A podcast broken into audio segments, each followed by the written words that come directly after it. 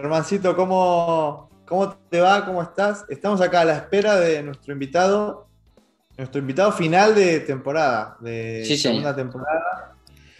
Eh, alguien que, bueno, tuvimos que cuadrar tres franjas horarias, tuvimos, bueno, toda una organización espectacular, ¿no? Que estamos teniendo por parte de, de nosotros dos, porque somos los que producimos, lo que... Sí, los, los conductores, los postproductores, todo. Este, Pero bueno. pero No, queríamos darle un cierre, ¿no? A un poco a, a lo que veníamos haciendo, a, a lo que teníamos pensado como proyecto, que lo vamos a continuar. Estamos ahora poniendo una pausita. eh, como sabrán, bueno, voy a ser papá. Germán, no sé, ¿vos vas a ser papá o algo? no, no, no, no está bien. Ah, bueno. Eh, no, y bueno, el final de temporada. Y también tenemos a una estrella como Germancito, que es una estrella radial hoy en día. Y Que tiene que atender, tiene que atender sus necesidades de la hora. claro, tiene muchos fans No, no, entre libros, radio. eh, es un No, no, pero para nosotros confirmamos, confirmemos que volvemos. eh, vamos a hacer una de nuestra tercera temporada. Simplemente que ahora cumplimos con los capítulos que habíamos previsto. Tardamos un poco en este, pero, pero nuestra segunda temporada, este, este, a nivel invitado, cumplió la expectativa por completo y vamos por más. No es que cerramos, simplemente estamos haciendo un parate breve por, por un tema muy grave como es que, que vas a ser padre, ¿no? El quilombo que se te viene es muy fuerte, Nikita. No vas a Sí. dormir nunca más en tu vida. Bueno, pero voy a poder hacer programas a la noche, ponele, ¿no? Eso estaría espectacular, un programa madrugada. Claro, después de darle una mamadera. Eh, 4 a.m. bueno, de la mañana. Escúchame, y una cosa Todas importante. hay que- una cosa importante hay que agradecer a Renault, Sí, que sí, fue sí. La, que no- la que nos bancó, la empresa que estuvo atrás nuestro, eh, que obviamente eh, nada, nos ha apoyado eh, tanto en lo personal como en, eh, en todo lo que venimos haciendo, así que muchas gracias Renault y, nuestra relación va a seguir, ¿no? Obviamente. Escúchame, una cosita, ahí llega nuestro invitado. Bueno, ya está. Llega, ¿eh? Sí, Perfecto. sí, sí, sí. sí. Eh, mismo con problemas de WhatsApp en el medio, todo un quilombo, Sí, pero acá sí. lo vamos a tener. A ver. Va, ahí va, A ver. va, ahí va, ahí va. ¿Me escuchan bien, bien. o no? Sí. Sí. Hay una musiquita de fondo, no sé si molesta o. No, no. No, no molesta. No molesta. ¿No molesta? A ver, pará, te voy a poner ahí. Tengo acá un compañero amigo. Un compañero amigo. Compañero amigo. Compañero amigo. Compañero eh, de staff, amigo también. Eh, jugó en Andino de La Rioja. Cuando era joven. Uh. ¿Y cuál es su Mira el dato que te tiré, Germancito. ¿Cuál es su recuerdo de La Rioja? No es el mejor. El otro día, el otro No es- día Facu, No es el mejor recuerdo que tiene. el otro día Facu me contaba que Hampton, este, viste el novato este que, que juega en Denver, había pasado por Formosa en un U17, no sé qué, y, y el recuerdo tampoco era, tampoco era muy bueno, ¿viste? Dice que lo que peor recuerda fue cuando llegó a Buenos Aires tuvo que ir hasta La Rioja en Bondi. Qué duro de haber sido. ¿Cuántos eh. son? Acá vamos, navegando esta temporada, pero bien. Por eso Tranquilo. nos contabas recién, que ayer ganaron. Y, y bueno, Edwards que metió 42 puntos. La verdad que sí. La verdad que llevamos una temporada con, con, muchos problemas desde el principio, ¿viste? Nos perjudicó mucho no, digamos, no ir a la burbuja. Entonces muchos jugadores, sobre todo los más importantes, tuvieron 10 meses casi sin competir, sin hacer nada, ¿viste?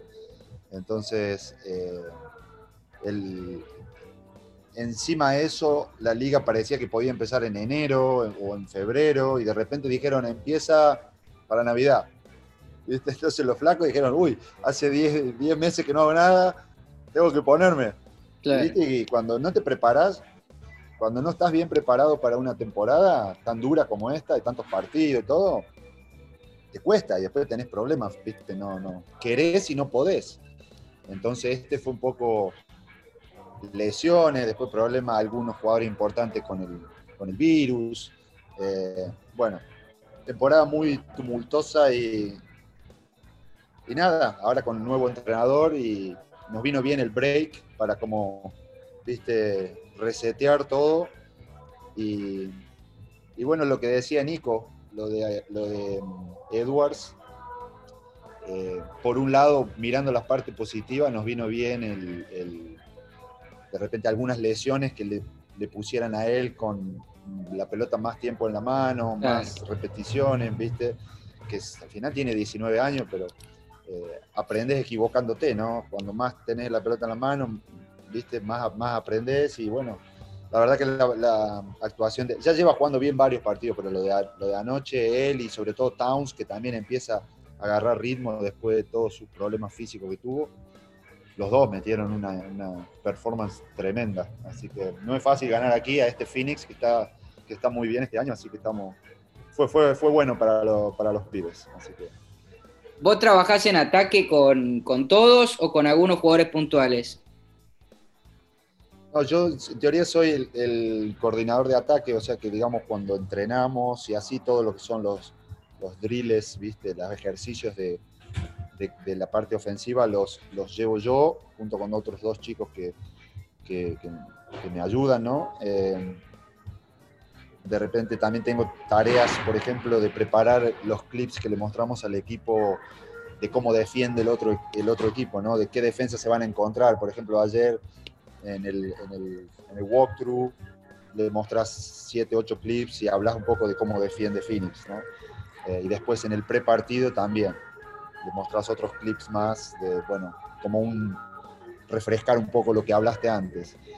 Eh, así que bueno, y, básicamente estar centrado en el ataque todo el tiempo. ¿viste? Yo tengo que estudiar la, defensa de casi todos los rivales, ¿no? de cómo defienden, que, cómo van a defender el pick and roll, cómo son buenos eh, volviendo para, en transición o no, podemos atacarles en transición rápido, eh, tienen buena protección de aro, ¿no? Tienen grandes que protegen el aro o, o, es un partido donde hay que penetrar porque vamos a poder terminar. Eh, cuando penetramos siempre tienen ayuda muy profunda del lado débil, que cuando penetremos hay que mirar siempre el pase al corner. Bueno, ese tipo de cosas son las que eh, miro y, le muestro clips y le, hablo al equipo, bueno, cuando hagamos esto, esto, así nos van a defender, ¿no? Son detalles que vos le, le aportás al jugador, ¿no? A la hora de, jugar, ¿no? Que, no que tenga que capaz que encontrarse con algo nuevo. Eh, ¿Cuántas horas de video eh, estás viendo, Pablo, por día? O sea, ¿cuánto, Muchas. ¿cuánto trabajas? Porque...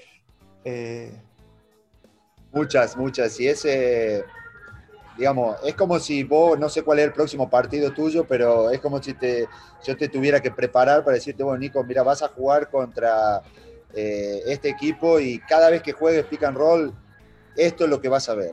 Te van a defender así. Entonces yo tengo que buscar el mejor clip posible para, viste, son tantos partidos que tampoco eh, la cantidad es lo importante, sino la calidad del clip. Tengo que buscar un clip perfecto que yo en un clip pueda, digamos, eh, encontrar varios puntos que te sirvan, ¿no? Que te sirvan a vos, que le sirvan al equipo. Entonces, sí, bueno, eh, Nico, cuando juegues, el pivo va a estar hundido. Pero si le atacás, esto es lo que va a pasar. Y tengo que mostrártelo con el clip después, ¿no? Entonces, que vos estés preparado para decir, bueno, cuando yo penetre, esto es lo que voy a ver, esto es lo que tengo.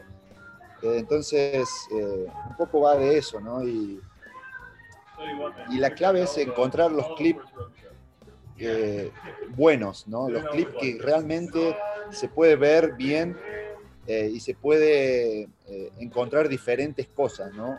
Así que, claro, lleva mucho tiempo encontrarlo al clip, porque de repente de encontrás dos o tres, pero después tenés que seleccionar uno de los, de los tres. Entonces te tirás mirando esos tres clips otros 15 minutos para ver cuál de los tres es el mejor. Es más difícil que elegir una película de Netflix. O sea... Es así, ¿viste? A ver, es así si querés hacer un trabajo de calidad, ¿no? Eh, si te da un poco igual, puedes decir, va, este clip va y listo, no lo miro más. Claro. Pero una vez que armás el, el edit de, qué sé yo, siete, seis, siete clips que querés mostrar, eh, después tenés que ver el orden que lo querés mostrar. Porque mira, no da, no te puedo mostrar un clip de, qué sé yo, de zona, después te muestro uno de transición, después te muestro otro de. Tiene que tener como un orden, ¿no? Es decir, bueno, eh, los ordenás para que tenga sentido lo que vas a mostrar. Y después tenés que estudiarlo muy bien, porque cuando lo estás mostrando tenés que hablar sobre el clip y tenés que hablar lo más claro posible y lo más directo y lo más corto posible. ¿no? Entonces, bueno, todo es un proceso, todo es un proceso que todavía sigo aprendiendo, obviamente, ¿no? Pero, pero, pero está bueno, está bueno. Eso, te quería preguntar eso, Pablo. ¿El jugador es receptivo a, todo este tipo de información? O qué sé yo, los más pendejos capaz que, viste, le dan poca bola. No sé, no sé cómo será la, idiosincrasia del jugador estadounidense. Mira, yo creo que el estadounidense y, el no estadounidense. Eh, vos, Nico, sos jugador y me parece que cuando tenés una sesión de video que es muy larga y aburrida, después de 7, 8 minutos, como mucho 6 minutos, lo que sea, empezás a pensar, eh, no mirás el reloj porque no lo tenés, pero empezás a decir, bueno, ya está, venga, dale, corta.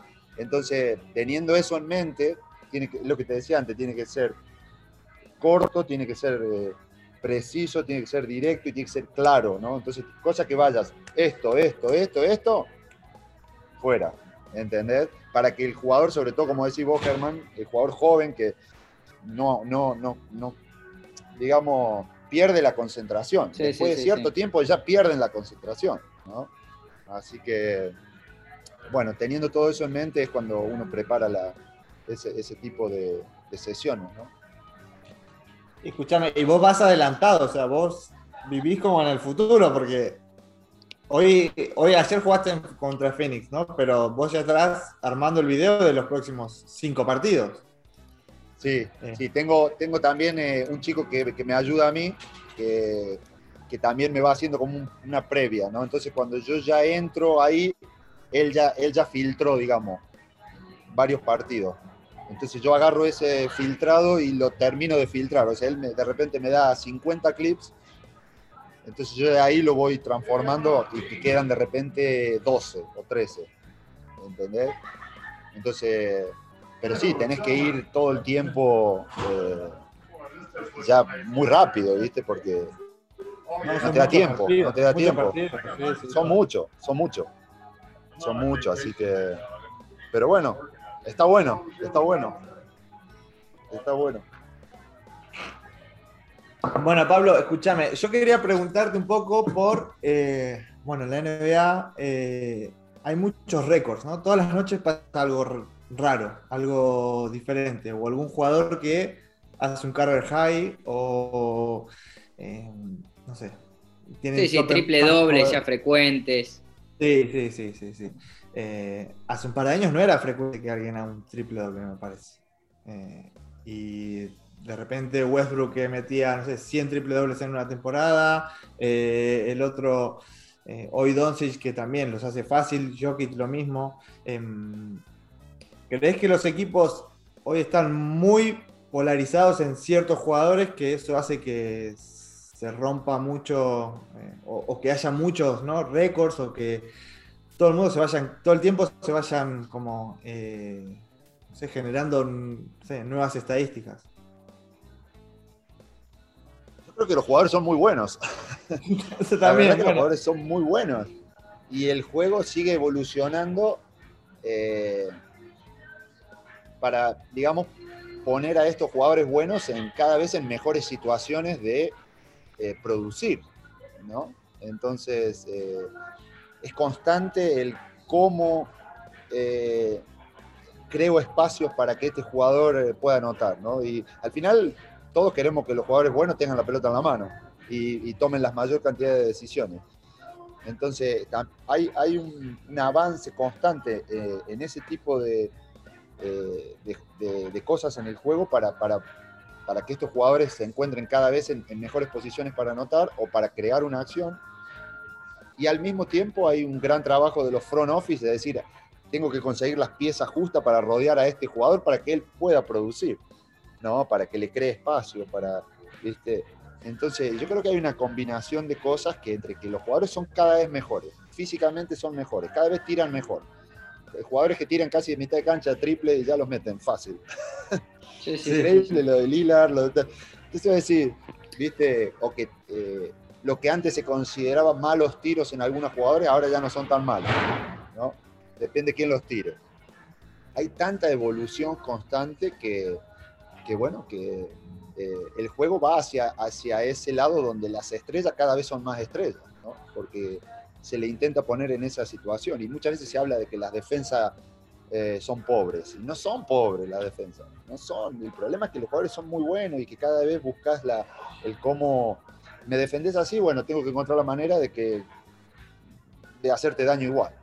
Y, siempre se encuentra, ¿no? Entonces, eh, eh, el juego cada vez está más dinámico. Hay, incluso, mira, nosotros ahora, desde que volvimos del, del, break, en estos cuatro o cinco partidos, somos el ataque número uno.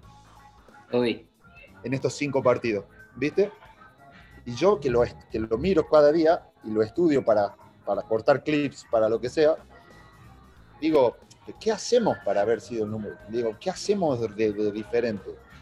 Y, es difícil encontrar que, que, haya algo distinto para de repente pasar a ser en cinco partidos, en estos cinco partidos, la mejor ataque. Es simplemente jugar muy dinámico, los jugadores cortan mucho, se generan espacios, eh, el balón no para de moverse, pero no es que hay algo que vos digas, mira, hacen esto. no, es llegar jugando, pick and roll, penetrar, pasar, en otra penetración, tercera penetración, eh, los jugadores se siguen moviendo. Difícil de, decir, bueno, hago esto y lo freno, ¿no? Eh, también, obviamente, hay performances individuales que, que los jugadores están, están bien, están metiendo tiros eh, que de repente no metían antes, pero, pero el juego no para de evolucionar, ¿viste? qué lejos queda en el tiempo esos videos viejos eh, tuyos con la posesión larga esperando el pick and roll con Luis de Balconia. Este, lo, otra vez justo veía y es tremendo cómo, cómo el juego va cambiando a nivel de dinámica de una manera de vértigo permanente. Sí, bueno, por ahí que en Europa se juega un poco más controlado, ¿no? Sí, sí, es verdad, es verdad. Pero, bueno, la NBA tiene eso y, nada. Eh, te puede gustar o no, pero es lo que hay. es lo que hay. Totalmente, totalmente. Pablo, el, que más puntos mete no es el, que más puntos mete no es el mejor ataque. No, no, no, no. Yo para que quede claro. Eh, sí, es la eficiencia, viste, es, eh, es la selección de tiro, es el, pace, son muchas cosas, ¿no? Son muchas cosas. Una pregunta para la que la estás totalmente capacitado para responder es, eh, ¿cómo, ¿por qué algunos jugadores que van de Europa a la NBA se adaptan tan rápidamente y a otros les cuesta tanto al punto que se tienen que volver directamente, que no les da el cuero y se tienen que volver, aún siendo muy talentosos, ¿viste? Hay muchos casos.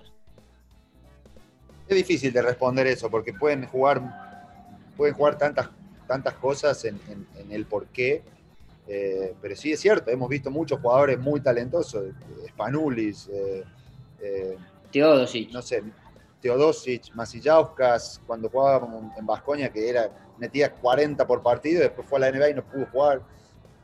Tiene que ver dónde caes, viste, que te den espacio en la rotación, que te encuentres cómodo. Tiene que ver tantas cosas, ¿no? me cuesta responder, la verdad, eso me cuesta responder porque no, tengo toda la, información.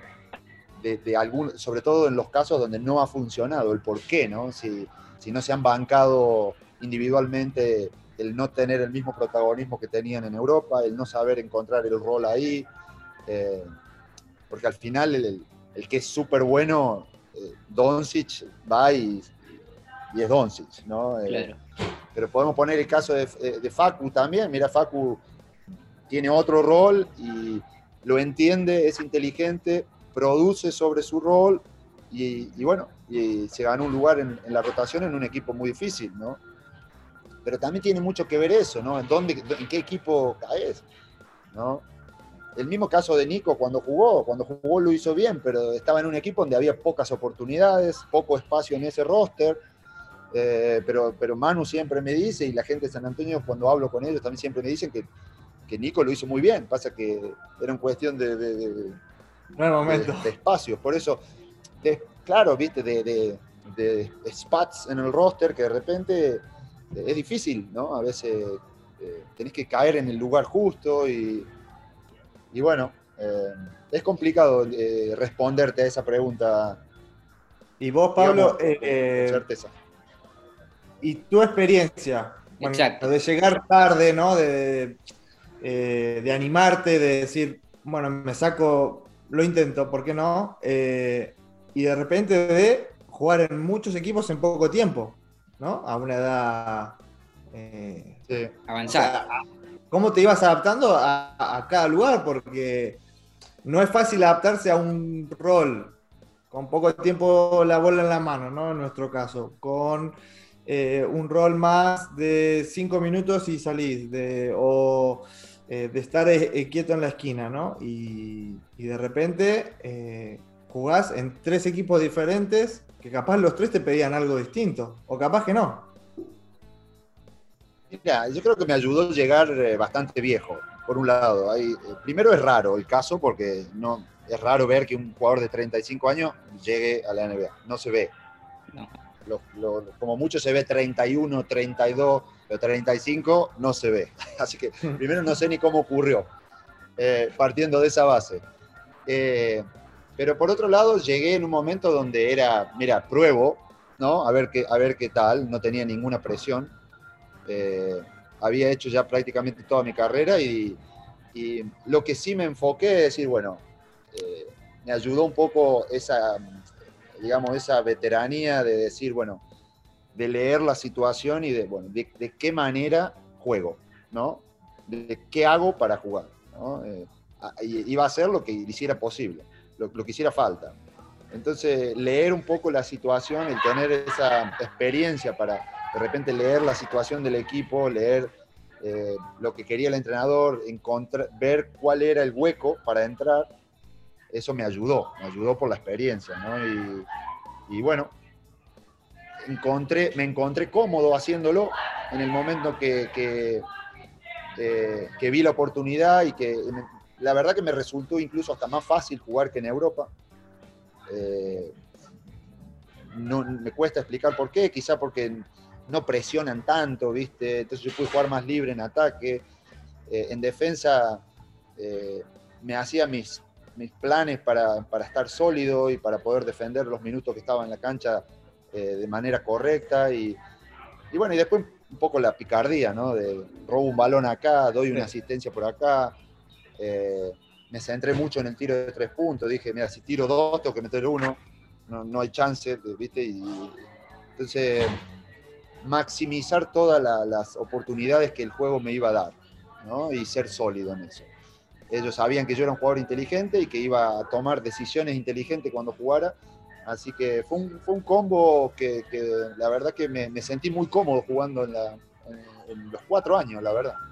Así que pero te digo, es raro, no hay, no hay jugadores de 35 años que jueguen. Y ni que jueguen de 35 casi hasta los 40.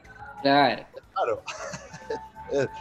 Así que de repente pienso y digo, no, me cuesta creer lo que pasó, ¿no?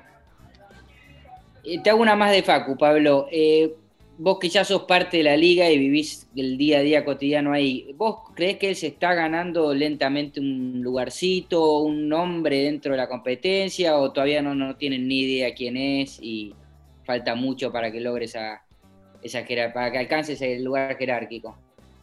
No, yo creo que lo está consiguiendo, está claro, lo está consiguiendo y, bueno, y también eh, se puede un poco aplicar lo que, lo que yo conté sobre mí.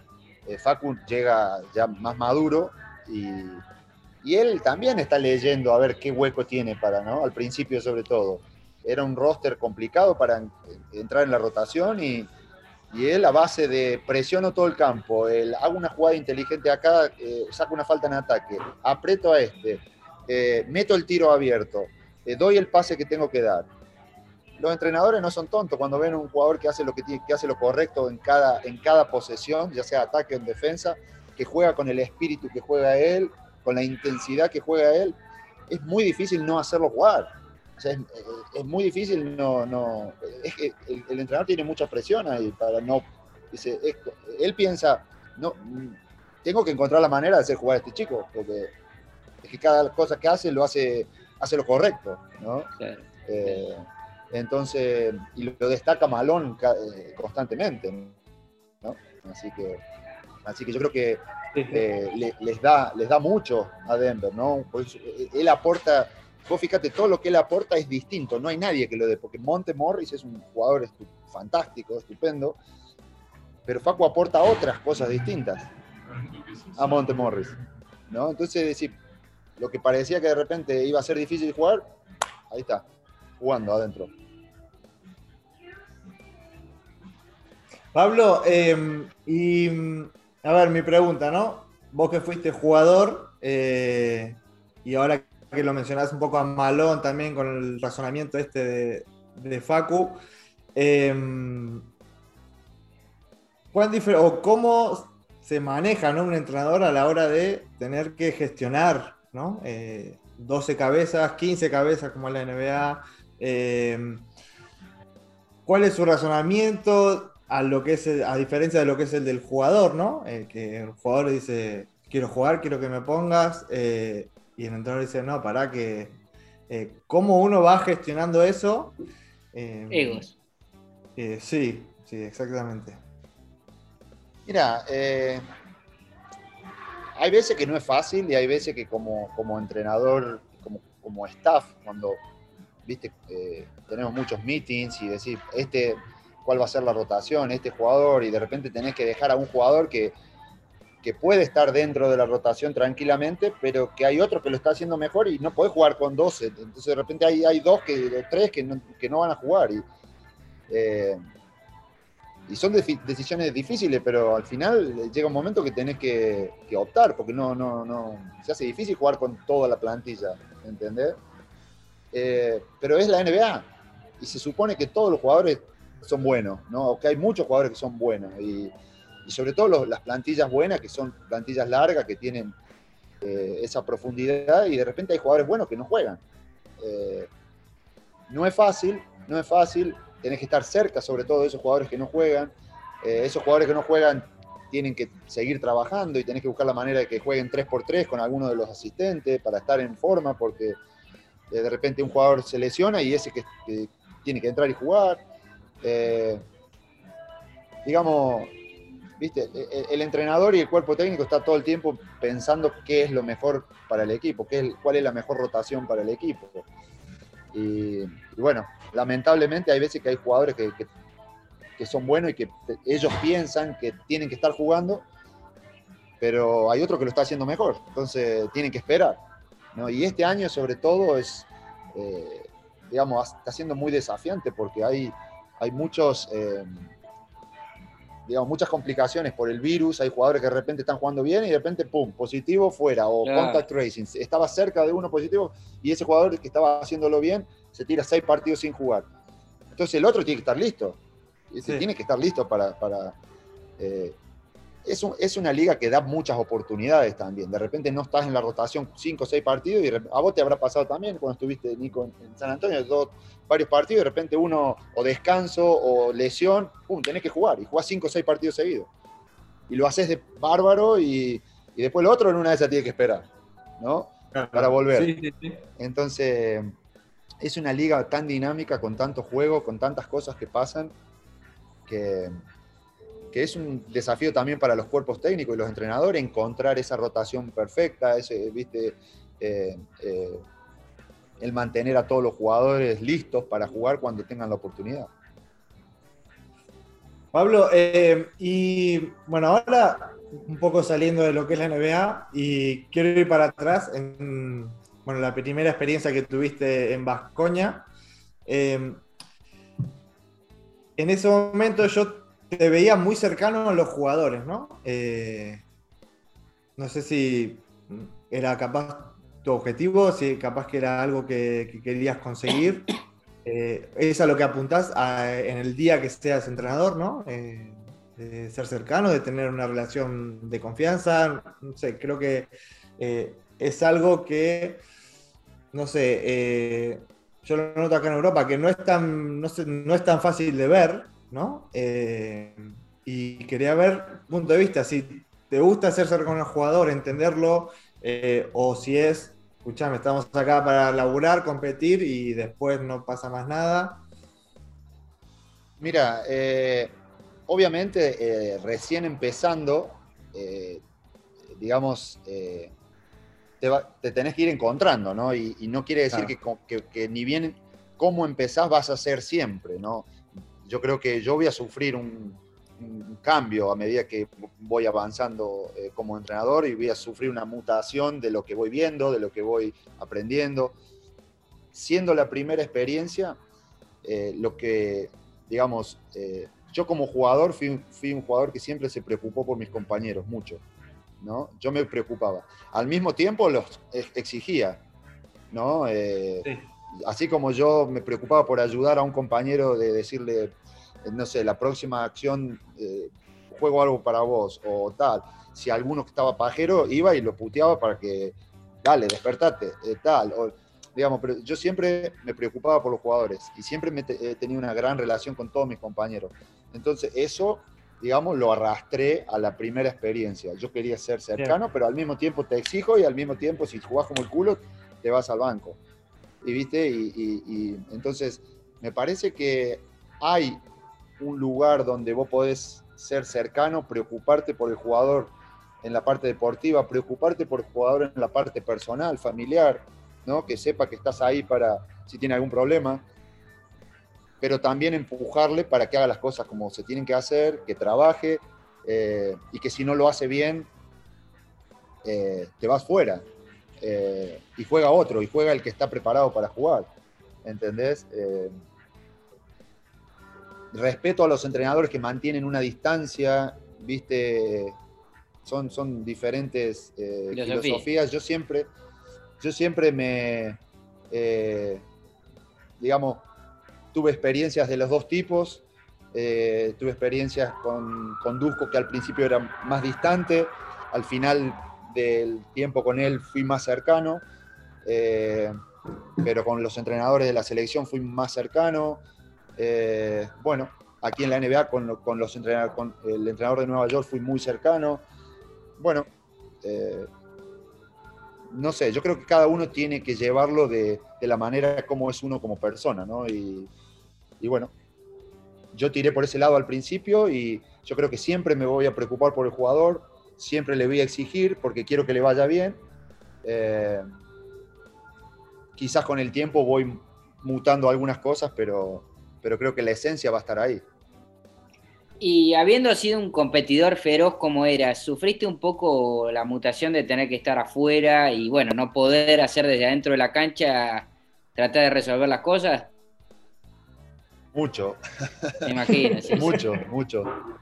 La verdad que mucho. Sobre todo, eh, viste, uno, de repente cuando yo, mis últimos años y, cuando sos más viejo, ves el juego cada vez más fácil, es lo que yo sentía, ¿no? Y ves, ves el pase, ves la acción antes de que ocurra y, bueno, cuando entrenás, eh, de repente pensás que el jugador puede hacer lo mismo y no lo hace, sobre todo los jugadores jóvenes les cuesta un poco más, tienen otras cualidades, pero esas no, entonces, bueno, eh, lidiar un poco con eso y, eh, pero bueno, es parte de del proceso de adaptación, de, transformación de jugador a entrenador, ¿no? es algo que, que, a, todos, a todos los que han jugado y, y pasan a entrenar, supongo que les pasa. ¿no?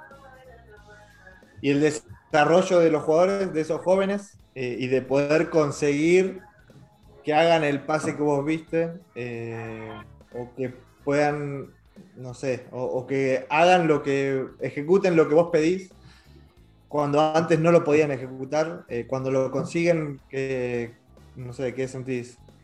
Sí, te da satisfacción, ¿viste? Porque al final gastamos mucho tiempo, vos sabés cómo sacar mucho, mucho tiempo de, entrenamiento individual, vitaminas acá, allá, eh, individual, grupos de dos, grupos de tres. Entonces muchas veces trabajás, ¿no? Eso, trabajás el, no sé, el pase, el, el, pase, el pocket pass picado, el pase a la esquina, el love, viste, todos esos pases que uno ve y intentás trabajarlo y bueno, eh, cuando lo hacen, incluso ellos mismos te miran, ¿viste? Ellos mismos te miran y dicen, ¡eh, que lo hice, ¿viste? Entonces... en, las Vitamins eh, aplicás mucho lo que era tu juego. Eh, vos agarrás a los bases, ¿no? Eh, generalmente. Sí, sí, trabajo con los bases y lo que era más, lo, que era mi juego, pero no tanto, porque el juego al final va cambiando. Más que nada lo que lo que queremos de ellos en el ataque, ¿no? Me gusta trabajar mucho las acciones que ellos van a ver en el juego. Eh, y como viste, podemos, eh, digamos, replicar esas acciones con dos o tres asistentes que defienden. Entonces podemos decir, bueno, esto defenderlo así, así ellos ven ese paso, ¿no? Ahora defenderlo de otra manera, así ellos ven esta otra cosa. Entonces poder trabajar en las diferentes eh, opciones que tienen cuando salen de un pick and roll o cuando penetran y viene la, ayuda del lado contrario, qué es lo que ven.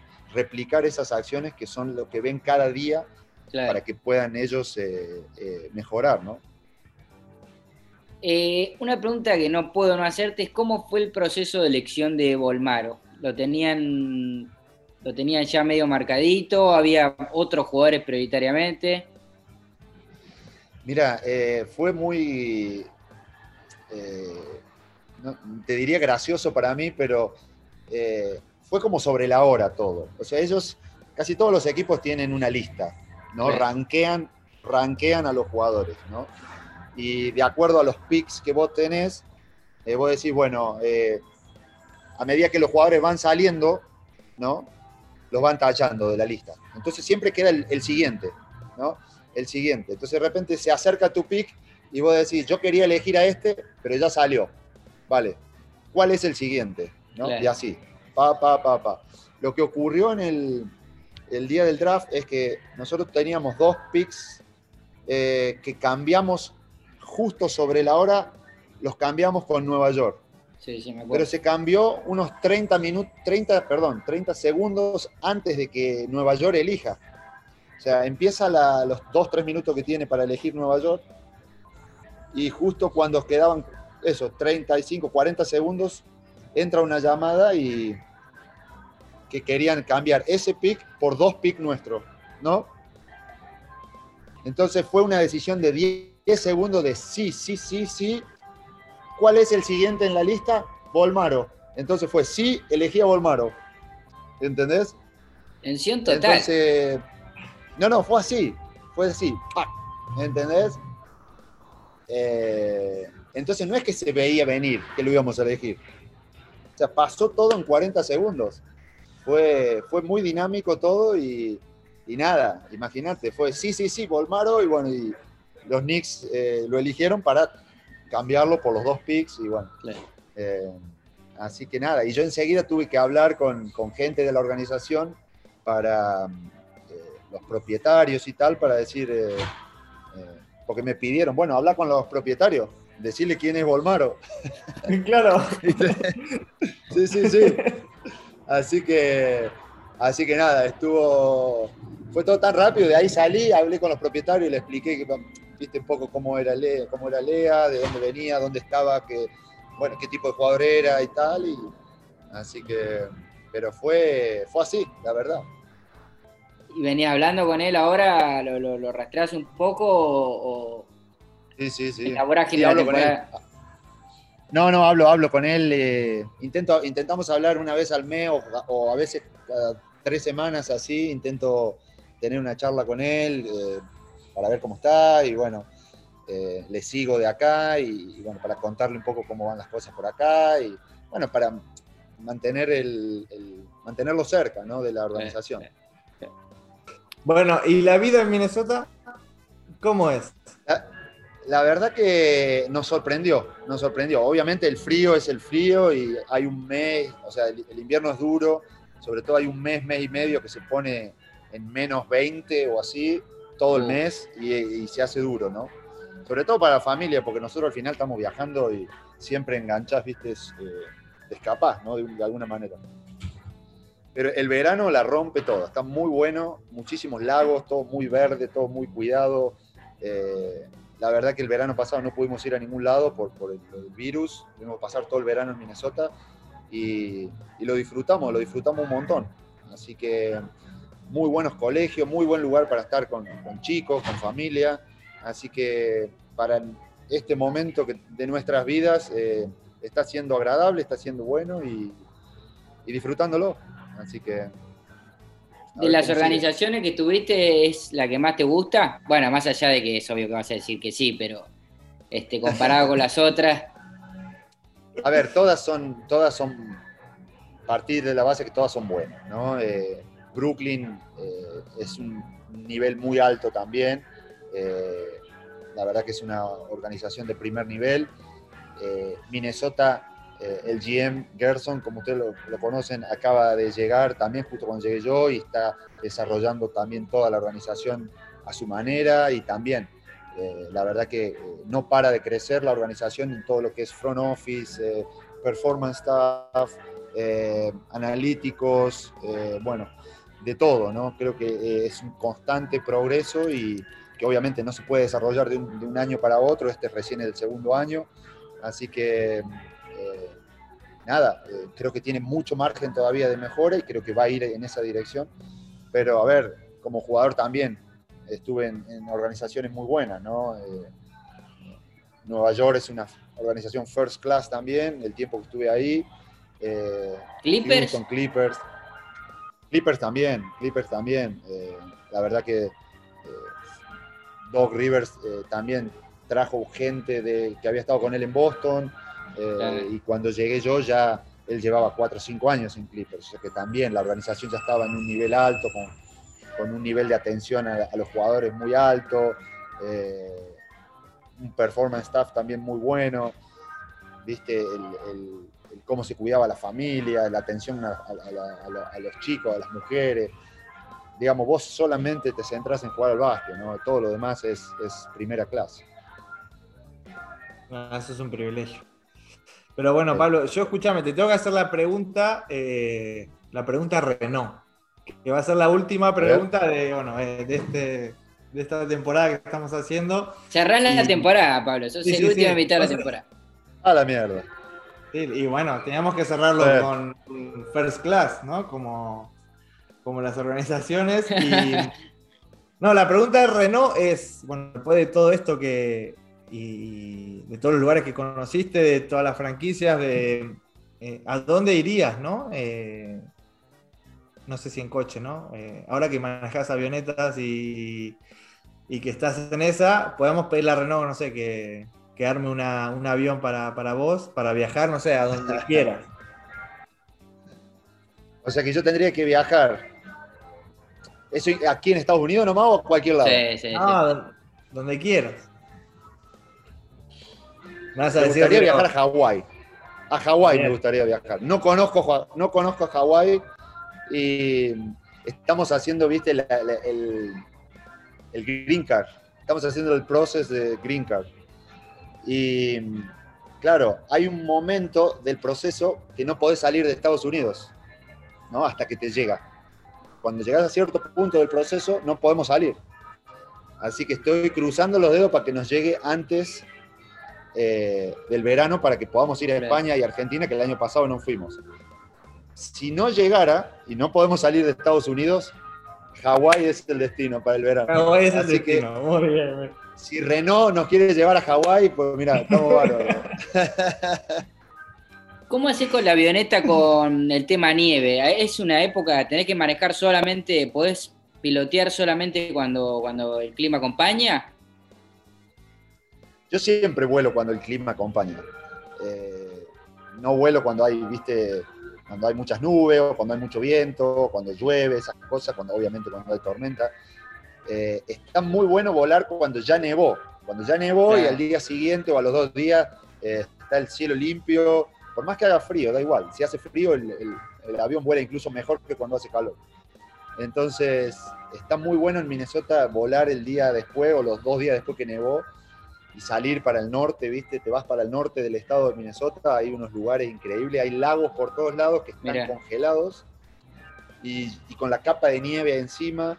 Eh, hay un montón de lagos que en pleno invierno eh, agarran estos 4x4 y arman como una pista dentro del lago, congelado, uh. y los flacos se van con el 4x4, ¿viste? Con estos autitos y, digamos, hacen como carreras en, los, en las pistas de nieve, ¿viste? Así que hay un montón de lugares para, para ver acá en invierno, volar. Me, me- me da la vida, te digo, salir a volar en, eh, acá en Minnesota porque está muy bueno, está muy bueno.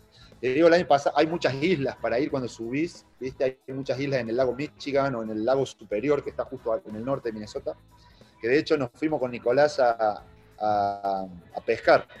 Vos sos el que lo ¿Sigue llevas a pescar a? Nicolás. ¿Sigue pescando? ¿Y pesca algo o no? Vos sos, el, vos sos el encargado de llevarlo a pescar a Nicolás y lo met- le metiste el bicho junto con Javi Morales.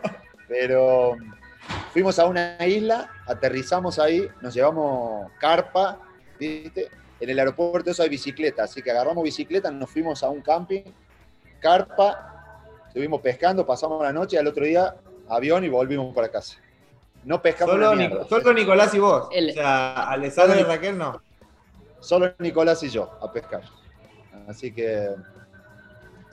Nada, medio amargo somos pescando, te digo. Yo de por sí. Nicolás se le da mejor que a mí, pero yo soy amargo, así que solo cumplo llevándolo. Hay que tener paciencia, me parece. Hay que tener Sí, paciencia. sí. Pero. Así um, que. No, no, no. eh, espectacular, Pablo. Eh, no sé, Germán, ¿vos querés preguntar algo más?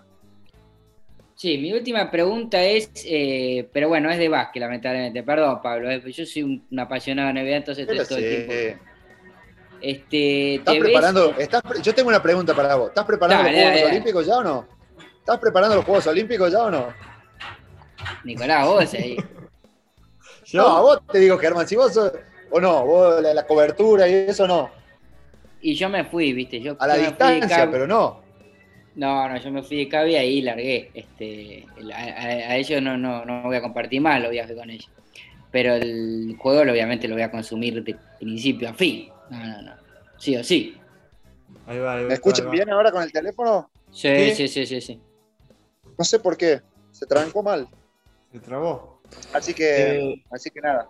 Bueno, preguntaba a los dos por los Juegos Olímpicos. Yo sé que sé que Germán eh, de repente lo vas a seguir igual. Eh, Obvio.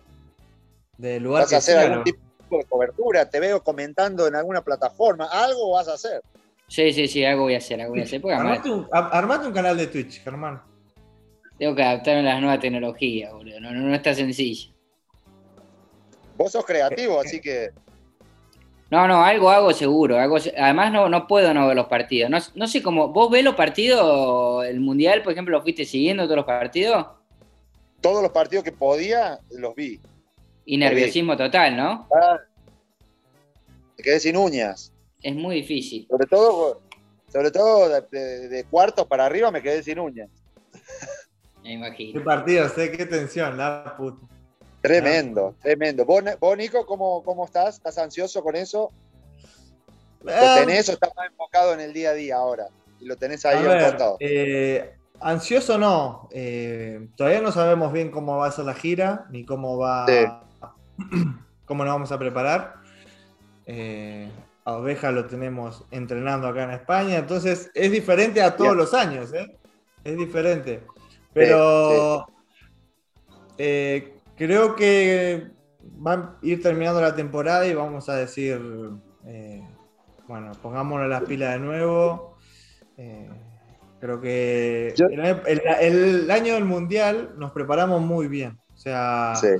tuvimos nuestros partidos perdidos, los típicos de, de preparación. eh, o, o de Esos son- momentos de, de- de mucha duda, de no jugar bien y Pero esos Pero son un clásico, esos son un clásico de la selección. Clasiquísimo, es, eh, es histórico. Pero, eh, ¿viste cuando llegás en el momento justo al torneo? Eh, va a ser clave poder conseguir eso de vuelta. Y sí, esos torneos cortos es fundamental estar bien en el momento que tenés que estar bien.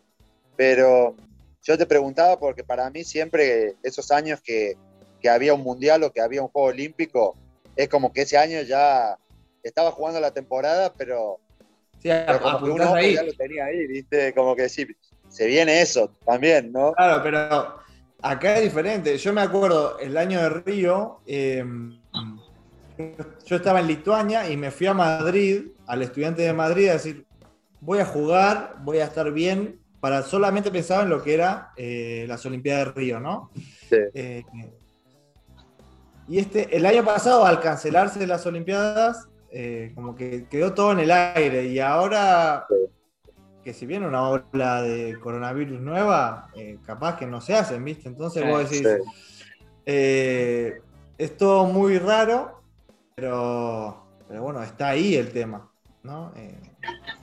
Sí, el tema sí. está ahí y creo que, no sé, a mí me preocupa mucho la preparación para ver cómo llegamos, en, el- en Claro. qué punto eh, llegamos al torneo o con quién vamos a jugar, ¿viste? Ese también Sí. es un tema que eh, no es Hay que ver cómo para- está todo ese tema de protocolo y todo, porque armar esos torneos de preparación va a requerir en una de esas eso, dónde, contra quién, en qué país, qué protocolo. Va a tener una dificultad extra la, la, eh, la previa. Pero bueno, eh, un poco la ventaja nuestra siempre es eh, el- el- la constancia en el grupo, la constancia del entrenador, la constancia de, de varios de ustedes. eh, el Capi que está jugando, está haciendo el capo canon- canonieri en Italia. Eh, Pero está, está ahí tirando los últimos. transmite- Claro, todo eso transmite un. Es, es un extra, es un plus eh, que la selección tiene. Así que seguro que van a encontrar la manera de hacer una gran preparación. No, la, la conexión y la química creo que está, ¿viste? Como que el grupo lo tenemos armado. Sí, Metemos a alguno más que traiga un poquito más de, de energía. El caso más, más claro es el de, de Lea, ¿no? El de Volmaro. Sí. sí, Pero nada, va a ser clave. El año pasado, ponele, teníamos de baja a Patito Garino, eh, a Luca Vildosa Sí. que estaba también medio. eh, sí, y hoy los tenés recuperados. Entonces, sí, sí, sí. también es, es algo bueno eh, para nosotros. Eh, No, y el hambre, la ambición y todo eso está y cada vez es más. Sobre todo ustedes que siguen ya juntos varios años, eh, eso siempre juega a favor nuestro. Así que, así que va a ser. Capaz, capaz ser, tenemos que ver el, el- el partido de España de vuelta para que nos duela, ¿viste? Para que nos. Sí, sí, para que la poco concha- ahí, sí. Sí, sí, sí, sí.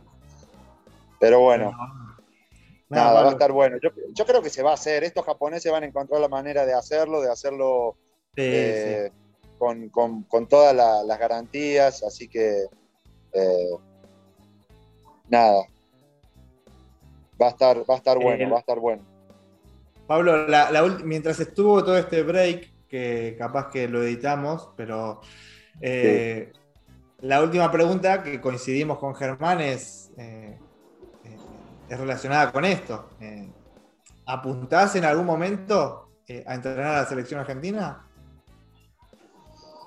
Y mira, la verdad que no lo pienso, no lo pienso, digamos, nunca me pongo a pensar en eso. Estoy tan enfocado en lo que tengo que hacer acá cada día, en intentar seguir aprendiendo, mejorando. El, digamos, el, el desafío me consume mucho, me consume mucho, lo que hablamos antes del trabajo es mucho trabajo, ¿no? Pero me consume mucho también la parte del idioma, porque una cosa es digamos, hacer todo ese trabajo y después tenés que hablar en español, que no tenés que eh, hacer ningún tipo de desgaste, ¿no? Porque te sale solo. Otra cosa es todo el trabajo que haces y encima el desgaste que me provoca el seguir eh, mejorando el idioma, ¿no? El, eh, hablaba antes yo de cuando lanzás un mensaje, tiene que ser claro, conciso, con las palabras justas. Vos sabés cómo somos los jugadores, tiene que, eh, lo tenés que recibir claro. Bueno, me consume tanto, viste, eso, que, que no me da tiempo a pensar en otra cosa. Eh, por otro lado, mis hijos todavía son chicos y el entrenar aquí, para salir de aquí con lo intensa que es eh, la temporada, meterte dos meses más en selección, eh, sería locura, No hay vida. una locura, ¿viste? Sería una locura. Entonces, no lo veo para nada algo eh, cercano. Ahora, de acá a 10 años, no sé, andas a saber lo que pasa dentro de 10 años. Eh, se da una situación distinta, estoy preparado para hacerlo, eh, se da el, el- el momento para hacerlo. Pero ahora mismo la verdad que no lo, no, no me lo planteo, ¿no? Eso no quiere decir que no me gustaría en un futuro, pero no me lo planteo para nada. No, no lo veo nada factible a corto plazo, ¿no? Quizás, como te digo, cuando sea más viejo. Bien, Yo meto la última, meto la última, Niquito. Eh, si tuvieras que arriesgar, ¿cuál es el próximo argentino para vos eh, que va a jugar en NBA? Volmaro. El, la fija, digamos. Sí, la, es la fija. La fácil, la fácil. Fíjate una fácil.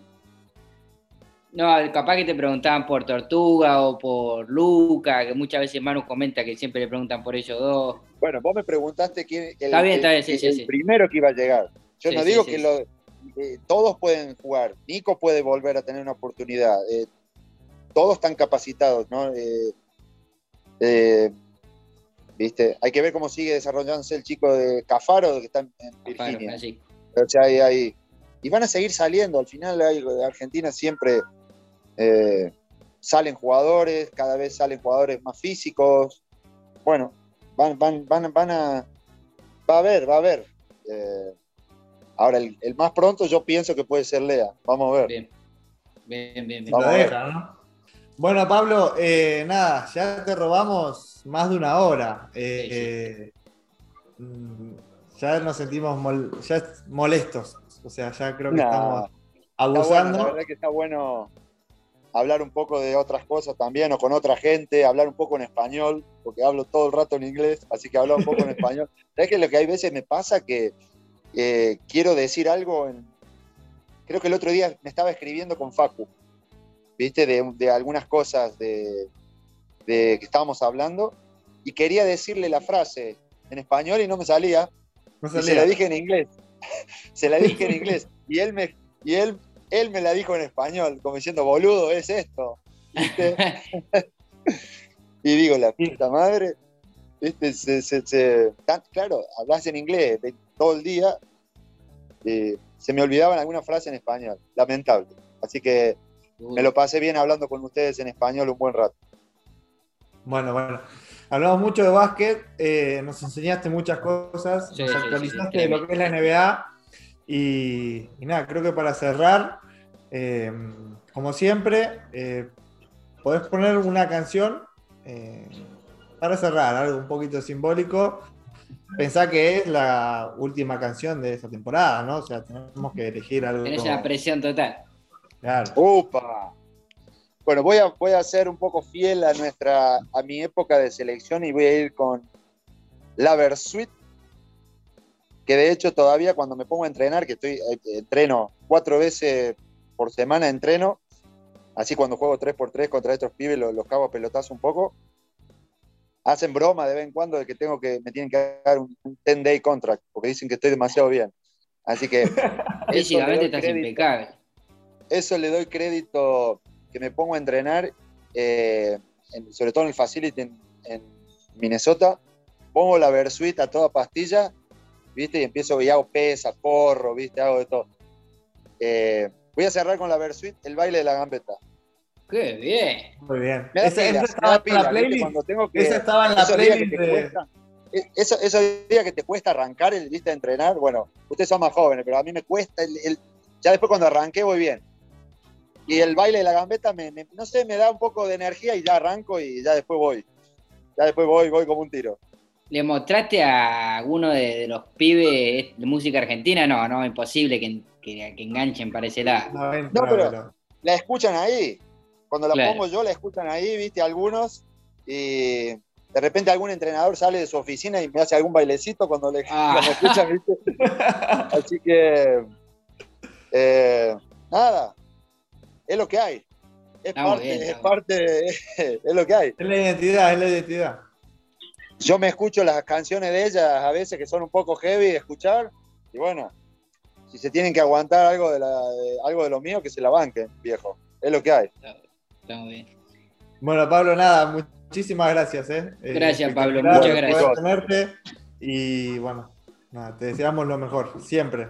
Dale. Siempre. Cuídense mucho, lo mismo para vos, Nico, para este final de temporada. Eh, saluda a todos mis amigos de ahí de, de el carrito del, de ahí del pescado que le llaman, del carrito de, ¿cómo se llama? Eh, pingüino, a todos, a, todos los que están ahí. a Felo, que acaba de cumplir 41, el guacho, y todavía sigue Ahí lo tenemos, ahí lo tenemos, ¿eh? Sí, mandale un beso ahí a, todos los pibes, al Muñe. Y bueno, nada, que tengan, que te vaya bien, que tengan suerte este final de temporada. Y bueno, Germancito, a vos lo mismo allá. Gracias. Seguí escribiendo cuentos, tirá frases de esas de las tuyas, que nos haces reír, nos entretenés. Y nada, cuídense mucho los dos. Dale, un saludo a la familia. ¿eh? Saludos, Raquel. Igualmente, cuídense. Por eso ahora vamos a bailar para cambiar esta suerte. Si sabemos gambetear para ahuyentar la muerte. Vamos a bailar para cambiar esta suerte. Si sabemos gambetear para ahuyentar la muerte. Y porque sí, porque sobran las bolas de matarla con el pecho y no tirarla afuera para jugar de local en cualquier cancha, aunque pongo el corazón y vos pones la plancha. Vamos a bailar para cambiar esta suerte, si sabemos gambetear para ahuyentar la muerte. Vamos a bailar para cambiar esta suerte, si sabemos gambetear para ahuyentar la muerte y porque soy de la escuela del bocha, voy con la fantasía, la estrategia fría. Y si no hay copa, que haya cope para la gente que salta sobre el dolor y nace nuevamente.